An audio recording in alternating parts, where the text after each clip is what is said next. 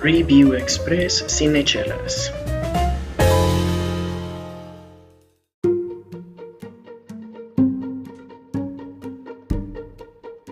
Hola, ¿qué tal? Muy buenas tardes, buenas noches o buenos días, independientemente del horario en el que me estés escuchando. Bienvenido amigo y amiga a este nuevo Review Express de Cinechelas.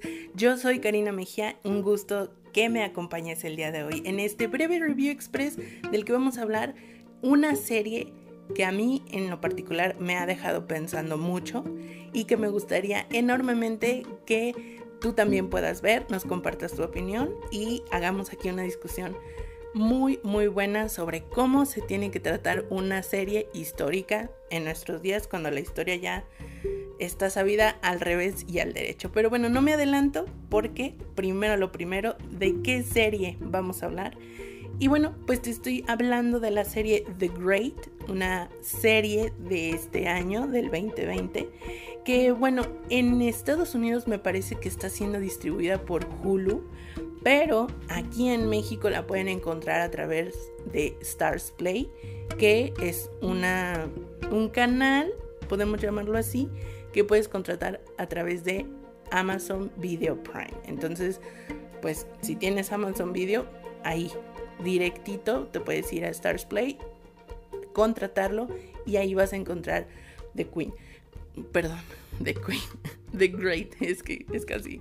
Para allá vamos, para allá vamos. The Queen, The Great, por allá va. Ahorita te voy a dar más detalles. Pues bueno, ¿de qué trata The Great? Yo la primera vez que supe de esta producción fue a través de publicidad que me empezó a salir en redes sociales y yo de primera impresión creí que esto era una película, creí que era una película, en jamás, jamás, hasta el momento que le di play en, la tele, descubrí que era una serie. Yo creí que era una película porque dije, bueno, ¿qué tanto pueden extender eh, la historia de Catalina la Grande, emperatriz rusa?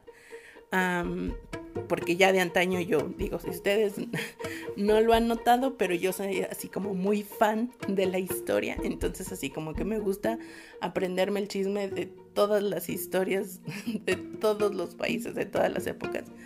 Entonces yo ya conocía más o menos la historia de Catalina la Grande y dije, bueno, pues para más de una película, qué chistoso no vamos viendo. Desde entrada ahí ya me llamó la atención. Entonces, hay varias varios datos curiosos. Sí, curiosos, vamos a llamarle curiosos.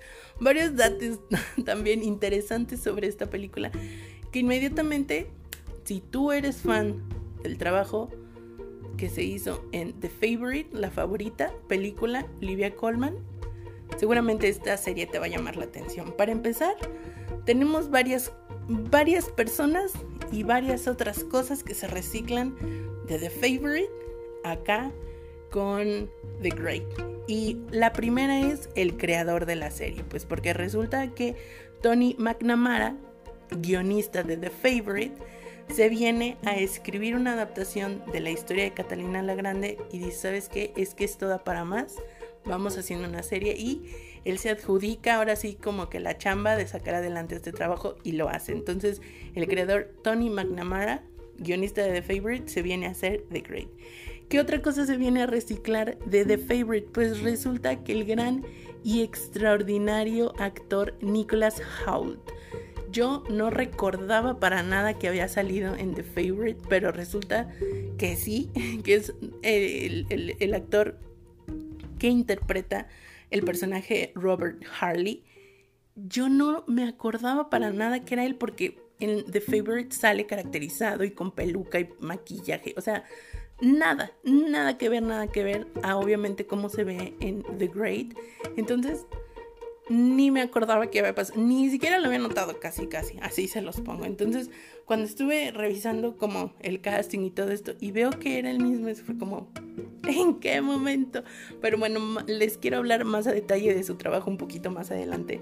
¿Y qué otra cosa se viene a reciclar de The Favorite? Pues ya tenemos así como que el creador, el guionista, pues ya, un actor, pues ya lo primerito, lo primeritito que yo noté cuando empecé a ver la serie fue la locación. Yo dije, este lugar yo ya lo he visto, este tono de madera en las paredes, yo lo vi en otro lugar. este techo dorado, este piso cuadriculado, en algún lugar lo vi. Y ese pasillo largo, inmenso, con paneles de madera oscura, en algún lugar lo he visto. Y yo tengo así como un hobby secreto, que es asociar sets y locaciones de películas y series que yo noto como que se repiten o que vuelven a utilizar. Y aquí voy dando con el clavo, efectivamente la locación es la misma que en la película de The Favorite, nada más y nada menos que Hatfield House, un, pues imagínense, una mansión antiquísima en Inglaterra, utilizada tanto en The Favorite como en algunas, no todas, pero la mayoría de las escenas principales de la serie The Great. Entonces, si ustedes así como que les da el feeling que están viendo la película de The Favorite, no van mal, sí. Hay mucho de esa película aquí.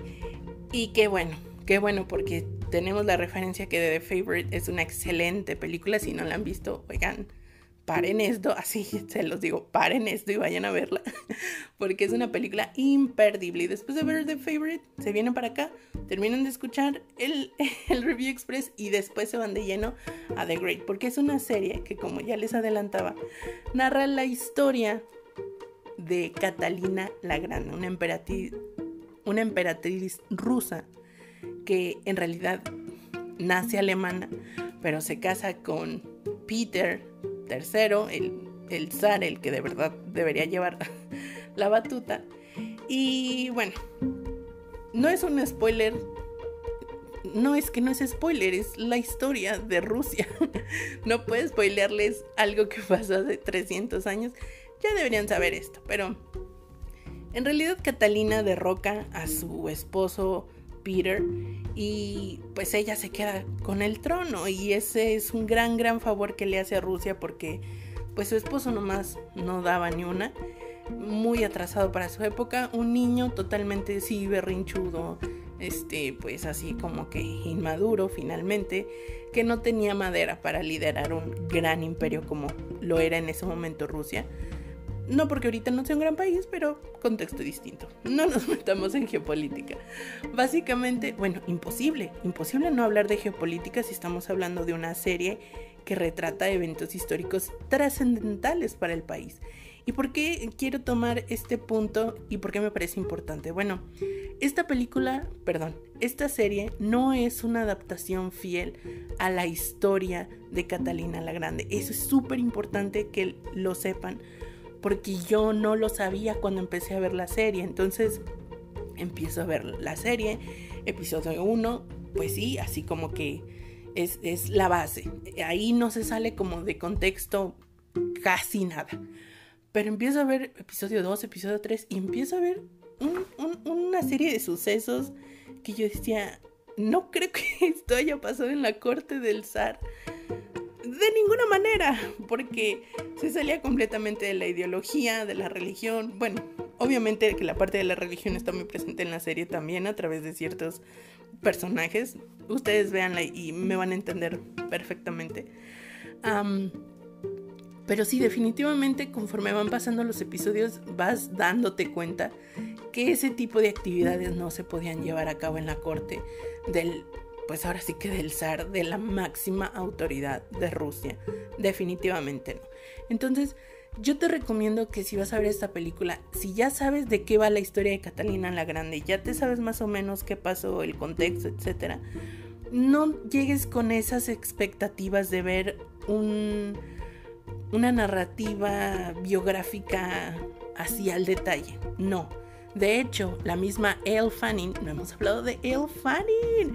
Elle Fanning es la protagonista de esta serie. Imposible no darnos cuenta con ese perfil y esa cabellera rubia, extravagante, en lo más alto con una corona. Así es la portada de la serie. Un vestido fuchsia que para qué les cuento, el vestuario está, híjole, bueno, pero para, para allá vamos, para allá vamos. Elle Fanning es productora, protagonista y productora de esta serie.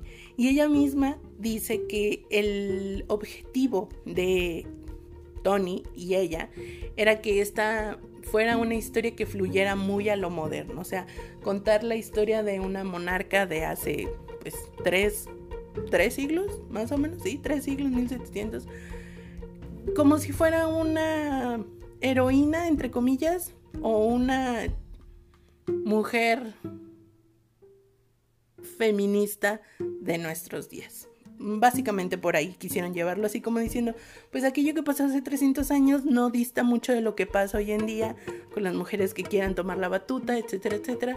Entonces como que quisieron modernizar la historia de Catalina la Grande como para que la audiencia de nuestros días pudiera identificarse mejor con los sucesos históricos de hace tres siglos. Ah, ella misma, Elle Fanning comenta que ella no quería que fuera como una clase de historia aburrida. Híjole, ahí sí como que medio se me partía el corazón porque yo decía, ¿en qué momento la historia es aburrida?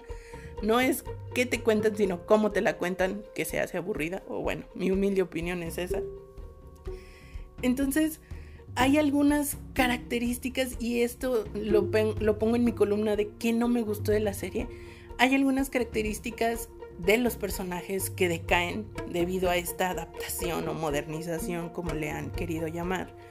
Como para, yo siento como para hacerlo más suave, más digerible, no sé, no sé honestamente. Y no, desde mi punto de vista, no sé si haya sido del todo fructífero o exitoso. Pero bueno, ustedes me dirán si a ustedes les pareció como muy ligero o muy sesgado la adaptación que quisieran hacer ahí. Pero bueno, ustedes me dicen, ustedes me dicen. Algunas de las características, por ejemplo, que se pierden de la personalidad de Catalina es, y hablo muy específicamente de este momento, no es spoiler, pero más o menos. Hay un momento en que ella se le viene directamente la oportunidad de tomar el poder. Digo, porque eso lo dicen desde el episodio 1, no, y desde el tráiler. No, no es spoiler se le viene directamente la opción de tomar el poder y como que tambalea y como que duda y como que la ponen como una niña, y una niña incluso, una niña eh, pues así como incompetente y que no puede con la carga y que pues definitivamente es demasiado para ella. Se confunde, se pone nerviosa y yo digo, jamás, jamás en la vida le hubiera pasado eso a Catalina la Grande si hubiera tenido la oportunidad que, que proponen en la serie. Que les repito, a lo mejor de los 10 episodios, 7 sí van apegados con la realidad. La parte de la viruela sí pasó, ella estuvo muy a favor de que se hiciera esta, este tratamiento como pues muy moderno para sus días. Obviamente sí estaba en pro de la educación, de las artes, de la ciencia, todo eso es real. Ah, los detallitos, not so much. So. Pero bueno, entonces eh, esas pequeñas cosas que le demeritan al personaje, en pro de hacerlo más soft, más digerible, ah, híjole, a mí no me alcanza, no me termina de encantar la idea. Pero, pero, pero, pero, pero, le concedo el hecho, y ese es en la columna de lo que sí me gustó, le concedo el hecho de que definitivamente sí cumple su objetivo como producto de entretenimiento. Yo no podía dejar de ver la serie, obviamente pues porque te cautiva la parte personalmente, la parte histórica, ya sabía qué iba a pasar, ya sabía cómo iba a terminar, pero aún así no deja de ser entretenido verlo y, y apreciarlo en esta reinterpretación, ¿no? Definitivamente el vestuario se lleva un así, no un 10, un 100. Wow, wow con el vestuario. Los vestidos de él eran una cosa despampanante, sus abrigos. No, bueno, una cosa extraordinaria. Yo quedé encantadísima del vestuario, definitivamente un super 10 en esa parte.